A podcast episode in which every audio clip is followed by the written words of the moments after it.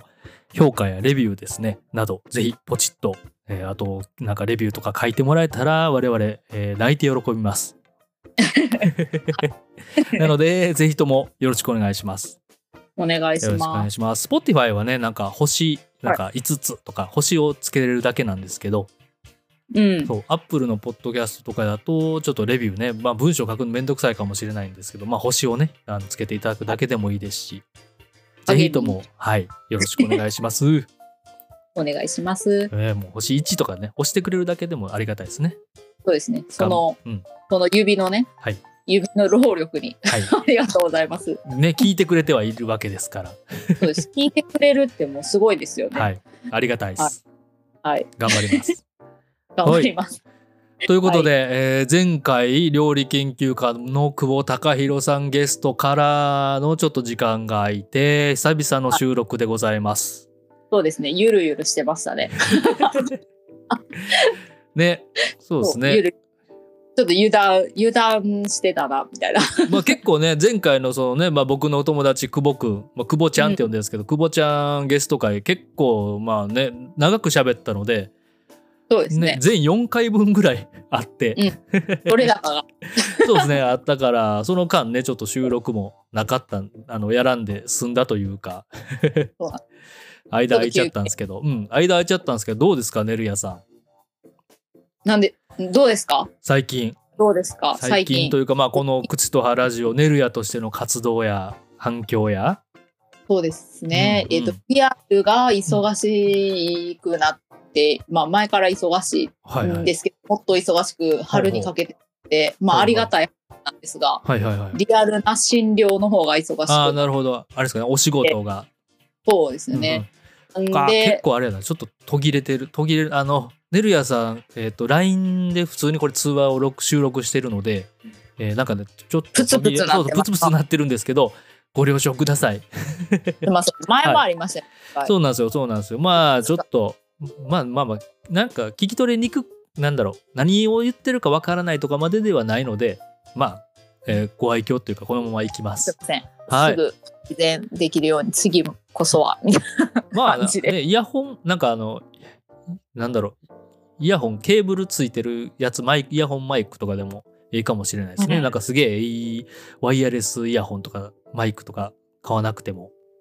な。はい。うんちょっとね、久保ちゃんの会がね、久保ちゃんのあの機 材そでうね、そうそうそうそう。お借りしてやったんで、そうそうそうめちゃめちゃ良かった。あんあんなにね、ガジェットが溢れる、すげえいっぱいたくさん、ね、ああいうガジェットを持ってる料理研究家っていないんじゃないかっていうぐらいね、そうですよ機ね。材に溢れてましたけども。機材に溢れて、ね、すごいいい環境で 録音させていただいたんですけれどずっもと、貸してもらう、ずっと貸してもらっとこうかな。ほんままあまあまあ、すいませんすいません。最近の話。最近、うんそうですね。忙久ししい。ぶりに会う、そうですね。はい忙しいのもあるんですけれど、はいまあ、ラジオを聞いてくれてるとかは、うん。まあ、おお声をもらったり、あとは個人的にちょっと質問もらったりとかはうん、うんぼちぼちしてるかなっていう感じですかうんうねん。変わらず着々とって感じですかね。ねうん、変わらずです。まあまあ 毎回なんかあの収録始めにはね反響というかどうすかみたいなの聞いてるけど毎回あれですもんね、なんか結構聞いてるよって声をかけてくださる人がじわじわ増えてたりうん、ね、都度ね質問を直接、あの聞きたい投げかけてくれる方もじわじわとうん、増えてたりそんな恥ずかしがらずに言っていただけ、 言っていただけたらみたいな。うん、そうですよね、そうですよね。まあ、しかもそれこそね、このラジオにお便りを出すとか、メールでっていうのは結構ハードル高いんで、それこそね、ツイッターとか、インスタとかね、えーまあ、つながってる方とかはね、普通にどしどしねるやさんにあの質問してもらえたら、直接の方が、直接ね、アドバイスもしやすいやろしとかはありますね。はい。はい。ぜはひいぜひという感じぜで。はい。あ、あとそうや、ちょっと、ね、ポッドキャストなので、えっと、アップしてからだいぶ日が経って聞くと、だいいつの話やねんってなるかもしれないんですけど、あれね、イベント手伝うんでしたっけイベント手伝うんです。えすごいさっきまで、打ち合わせの段階までめっちゃ和気あいあいと喋ってたのになんか本番ってなったらもうなんだ、急にめっちゃ緊張してます緊張してますいかがで、いかがで、はい。そうそう。何の話やったっけみたいな。そ う。うん、手伝う。そう。まあ別にそれあれですよね。ネルヤとしてっていう感じじゃなく、何のイベントでしたっけなんか、うんまあで、その料理研究家のはい。お坊さんからほいほい。お誘いをいただきまして、ほい。 3連休の中日ですうん、うん。かね。A 坂で、はいえっと、うんなんかちょっと面白そうなイベントがあるっていうことで、はいえっ、と、日々のコーラ、はいはいはいはい。久保ちゃんがレシうんうピん、をはい手伝ったんですか、そうですね考えレレシピ開発,、ね、あの開発クラフトコーラが、ねそうですね。えーうん発売されてそれを使ったいろんなレシピを開発しててそうんんなんかそれを販売はいとかもする。ほいほいなんほかいそうほいいうのにちょっと一緒にうんお昼から。はいまあ、イベント自体は11時からやってるみたいなんですけうんど、うんうん夕方5時まで。うんうんうんうなんんけど私は午後からちょっとそこのお手伝いをほうほうほうほうほうさせていただくよっていう。三連餌か三連休っていうのは2022年のえーの、はいちょっと3月の20日3月のの日曜20日はい日曜日、うん、えーはい日曜日あ一日だけ三連休三連ちゃんじゃなくてって感じですか土日月じゃなくみたいですね。はい。ほうほうほうなんか13日の日曜日もやってるんですが、えー、えーはい20日がやって、あとは東京で4月にあるみたいあです、なるほどなるほどまた、はいあでもあれですねえっとねるやさんがお手伝いするのは3月20日の日曜日、日曜日うんうん、のアースリズムマーケット、ほいほいってやつボラーレっていう江坂のほいほいところだね、なるほどこれは。なはるいほ。ど、これは、うんツイッターなりなんなりでお知らせ、後ほどします。おお この収録の後ってことですねあ と、そうですね。はい。ねこれちょっと日が過ぎてからこのポッドキャストを聞いた人はまあまあ流していただいてはいはせっかくまなだんどでっねかで出てるかもしれないうん寝るやそうですよねそういう活動もしてますよっていうことでねそうですね。うまあ、ん食もね、うんやっぱり関係あるので、うんうんねま大あ、事で自すよ分がね、好きっていうのもあるんですけそど、もそもねそうです、そうです。なんですけど、うんまあ、そういう、あの、ちょっと面白そうなとはいころには顔を出す っていう。まあ誘ってもらって手伝うっていうねはい。うんうんあれですかね直接そこに行ってなんか、まあ、手伝ってはいる、まあ、忙しい時は難しいかもしれないけど時間ありそうな時に、えー、ネルヤさんになんかあのこと相談したりいろいろ聞くとかもまあ時全間然時間あれば可能っちゃ可能って感じですかね。どんな、どんな感じなのか全然分かってないんですけれど、うんうんうんまあ、でも全然なんか自分もうん時間あるんじゃないんですかねと勝手に思ってる、うんうんうん、 なんで、全然まあ興味ある方はぜひいろんな意味で、せっかく3連休なんで暇な人、遊びに来ていただうん、いてはないでしょうか。いいと思います。美味しいもん食べたり飲んだり、しかも、歯のことも聞けたりっていうね、他の、なんかいろいろ出店されてるみたいですし、参加も無料なんうんうんうで、ん、うんぜひ、はい、はいぜひぜひ。ぜひぜひです。はい、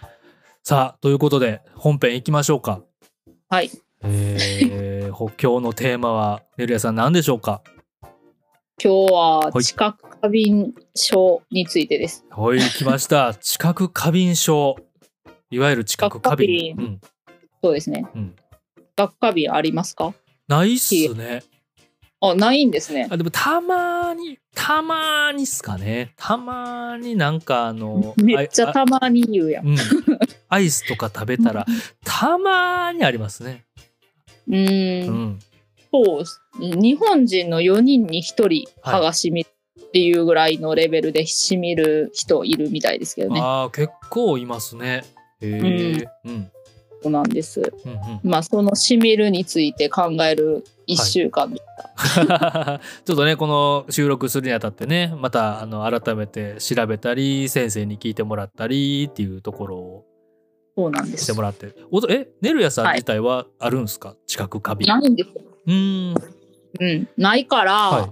このす、そこの辛さがあんまりわからないっていうのがやっほぱりあるんですよね。ううん生まれてこの方ないですかえなったことないと思います。キしーンみみたいなる。うん冷たい頭が痛いみたいなのあると思いますけど、あーそれとはなんかね、うんうん、違うと思います。感じるのはあると思うんですけどうん、うんしみて痛いとかう、んうんそういうのはあんまないかもしれないです。でもやっぱ、普通にね、診療してて、はいあの、しみるっていう患者さんってめちゃめちゃ多いんで、うんうんしみるからいてほしいみたいな人っていっぱいいるかはいら、はいだから多いとは思うんです。なるほど人こういう、はいあのやっぱ4人に1人って言われてるぐうんまらあい、結構多いですよね。うんうんうんん知覚過敏ってまあねあの CM とかでもはい知覚過敏ってに特化したものがそうですね。あったりとか歯もす磨るきから粉歯磨き粉ことそれは島材ね島材ね。絶対言うと思った、うんいやこれ言っとかんと 覚え覚えたやつ、はいちゃんと勉強してますからこのラジオを通じて。確かに意識高いマンですからねそうですよ。もはあ、やそうそう、ちょっとまた、また余談になってしまって申し訳ないんですけど、あのー僕、自分とね、妻が教えてもらった歯医者さん、歯医者 さん、歯医者さんに行って、あのーね、結局、結構状態良くて、半年後って言われたじゃないですか。うんあのーまた定期検診、3ヶ月に1回じゃなくて、もう半年に1回ぐらいでいいよって感じで言われて、でその半年が、えー僕ちょっとあこれ数日後に行くんですけど妻先に行ったんですよ。うんでまた状態も良くてでまた半年後って言われてめっちゃいいですそうよねなんですよ。反応って結構うん、ね状態よろしいと思います、だからほんまにこうやってね3ヶ月に1回じゃなくて状態をちゃんとね、えーよくしとけばあの教えてもらった歯の磨き方とか、うんね、自分に合った歯ブラシとかしま剤とかうん自分に合ったやつね。 声はいで、声でね、ドヤ顔、声でドヤ顔をね、出す、出す練習です。 そう、でもそれがすげえ、やっぱあ大事やなぁと、あありがたいなぁと。一番ね、コストも、その治療とか、いろんなコストもね、抑えられるし、痛みもないし。まあ楽しくうん、ちょっとなんかうん、かいまあねせん私先生知ってるのはいで、はいはいまあひえさんのね、うんうん言ってることはい。を知ってるので、はいまあどん熱心な先生やし、うん、まあ、その先生がうん、半年っていうからには相当状態いい、うん。結構こう厳しかったらねちゃんと多分1ヶ月で来いとか、はい。あのはい3ヶ月で来いってちゃんと言われてると思うんで、んまあね、しっかり直した方がいいよっていうことでね。ねうん、まあ磨き方にしても何にしてもうん、熱心に教えてくれる先生なんうん、うん、で、うんうん。そうですね。すごい、うんあの頼もしいなと思いますね、うんそういううん通うところ、うんまあその難しいと思うんですけはど、い歯医者さん選ぶってはいなんですけどまあ自分がいいなって思うっていうかこううんぴったり通っていけるっていうとこ見つけると、はいあとは楽やなと思いますようね。ん、そうですね。本当にうん、もうめちゃめちゃ 半年に1回やから全然面倒くさくないですし、変にね通わされることもないし、ちょっとねコスコストもかからへんし、うん、場所もなんかちょっとおしゃれなとこにあるじゃないですか。まあまあそうですね。そ うんうんうん、まあ、あの大阪の私から言うとおしゃれやなとな思うるほんですけどどなるほど。 そうそうあまちたょっとまたまたご謙遜を。いやいや でもあのバリバリ大阪のあれなんで、まあまああれまなあんでまあまあ余談ですけどね。いやでもそそれこそ大高さんにあのネルヤさんに教えてもらったこう通ってそれでちゃんと歯をね維持していくことが一番コストを抑えられるし、ね、ストレスも軽減されるし健康にもいいしっていうのをすげえ実感して喜んでましたよ。そう素晴らしいと思います。この半年この場を借りてねああ全然、ちょっと本編に入りつつあったところなんですけど。まああれかもしれないですけど、うんあのあの、妻さんからちゃんと LINE いただいて、ああ、なるほど、なるほど。そうですね。うん。あそうほんまに、なんか実感してすげえ喜んでたので。あ、そう、その感想をいただきました。うんうんうん。そういうことですね。ね、そうそんなこう気持ちになる人をこうどんどんね増やせたらいいなという活動ですね。うん、はい。みんな行っていただけたらなって言って、全然近く過敏に行ってないっていう。よろしくお願い します。すいません、話をちょっとね。はいすいませんはい。はい、お願いします。はい。ほい。えーっと、知覚過敏症、まうあ、増月知覚過敏症と言います。あ、正式名称？うん、正式名称ですね。はい。非へえ。正式名称になるのかな。うんううんうんんうん。とまあ量そうです。ほい。で、うんえっとまあ歯の、はい。えっと、構造っていうのを多分皆さん知らないうんと思うんで、まはあ、いか簡単に言いますね。はい。歯っていうのは、ほい。えっと、外側ですねうん。歯の外側、はい。見えてるところです。歯茎より上はい。はい。の見えてるところはちょっとツルツルしてて、うんうん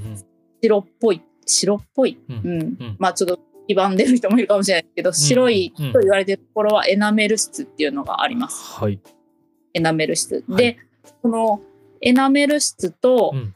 えーセメント質っていうのがい根っこのですね、ほいほいほい。歯根って言って歯の根っこはいの部分はうんセメント質っていうので覆われてるんですね。ほうほうほう。エナメル質とセメント質にうんうん。覆われてると思ってください。はい。で、その内側がうん象牙質っていうものに、うんうん。が、ねうんうんうん。内部っエてナメことルです質、ね。そうです、そうです。エナメル質と、えっと、セメント質が表面で、その内側ってことです、ね、内側に象牙質って呼ばれる部分があって、はい。その象牙質のさらに内側に歯髄って言われる歯の神経があるんですよほうほうほうほうほう。うんうん中にうんうんわかりますエナメル質象牙質、うんはい地歯図髄はいはいまあ神ここの話もね多分なんか前の回とかすごい前の回とかに、言ってるはい、言ってるんですけど改めてねこのあ改めてははいい、今から聞いた知覚過敏の回から聞いた方に、はいうん地で髄知覚地髄って髄髄って、えー、脊髄の髄ですか髄の髄髄膜炎の髄髄膜炎の髄、はいそう 歯の髄で骨すね髄の髄はいはだいとは思い、ううんうんうん、は OK です、うんはいありがとうございます、はいまあ知覚過敏症っていうのは、はいエナメル質またはセメント質うんがうん喪失する、まあ、削れてなくなるとか、はいはいまあ、なくなった状態うんで、えっと、象牙質が露出した時に、はいあの、象牙質中、象牙質の中の圧力の変化で、ほそれが歯の神経にうはい刺激を与えることによってはい出る、ほう痛みが出る、うん、うん、痛みを生じる。神経に痛みがはい、こうう、んまあ、えっと、エナメル質とセメント質に覆われてる状態ではいは、はい基本的に見たりしないんですね。うんそうですね守られてるので。うんうんうんなんですけど、はい何らかが原因、何らかの原因でうん、増月質がうん露出した場合に、はいその知覚過敏っていうのが起こるんですね。ほうほうほうほうなるほど、うんうんそうなんです。じゃあ我々はあんまりこう象牙質が露出してないってことになるんですねそんなならならないからこう近くからうんビキってならないから、そうですねはいはいだからその、うまあ、増月質の露出するっていう、すり減ったりとかっていうものには、はいいろんな原因があって、はい、それは1個じゃないんですね。うんうん知覚過敏になる原因っていうのは。はいで、露出した増下質っていうのは、いそのエナメル質とはい比較すると10倍ダメージを受けやすいんです。はいはいはいはいなので、歯ブラシだけがピちょっと当たっただけでもピリッと痛くなるぐらい、はい結構、あの、増下質っていうのはデリケートなるほどなのです。ははいい。はいここまでわわかかりりまますすわねかりますわかりますはいはい、で、まあ、痛みが出る原因っていうのは、はい、様々ございます。ほい次回に続く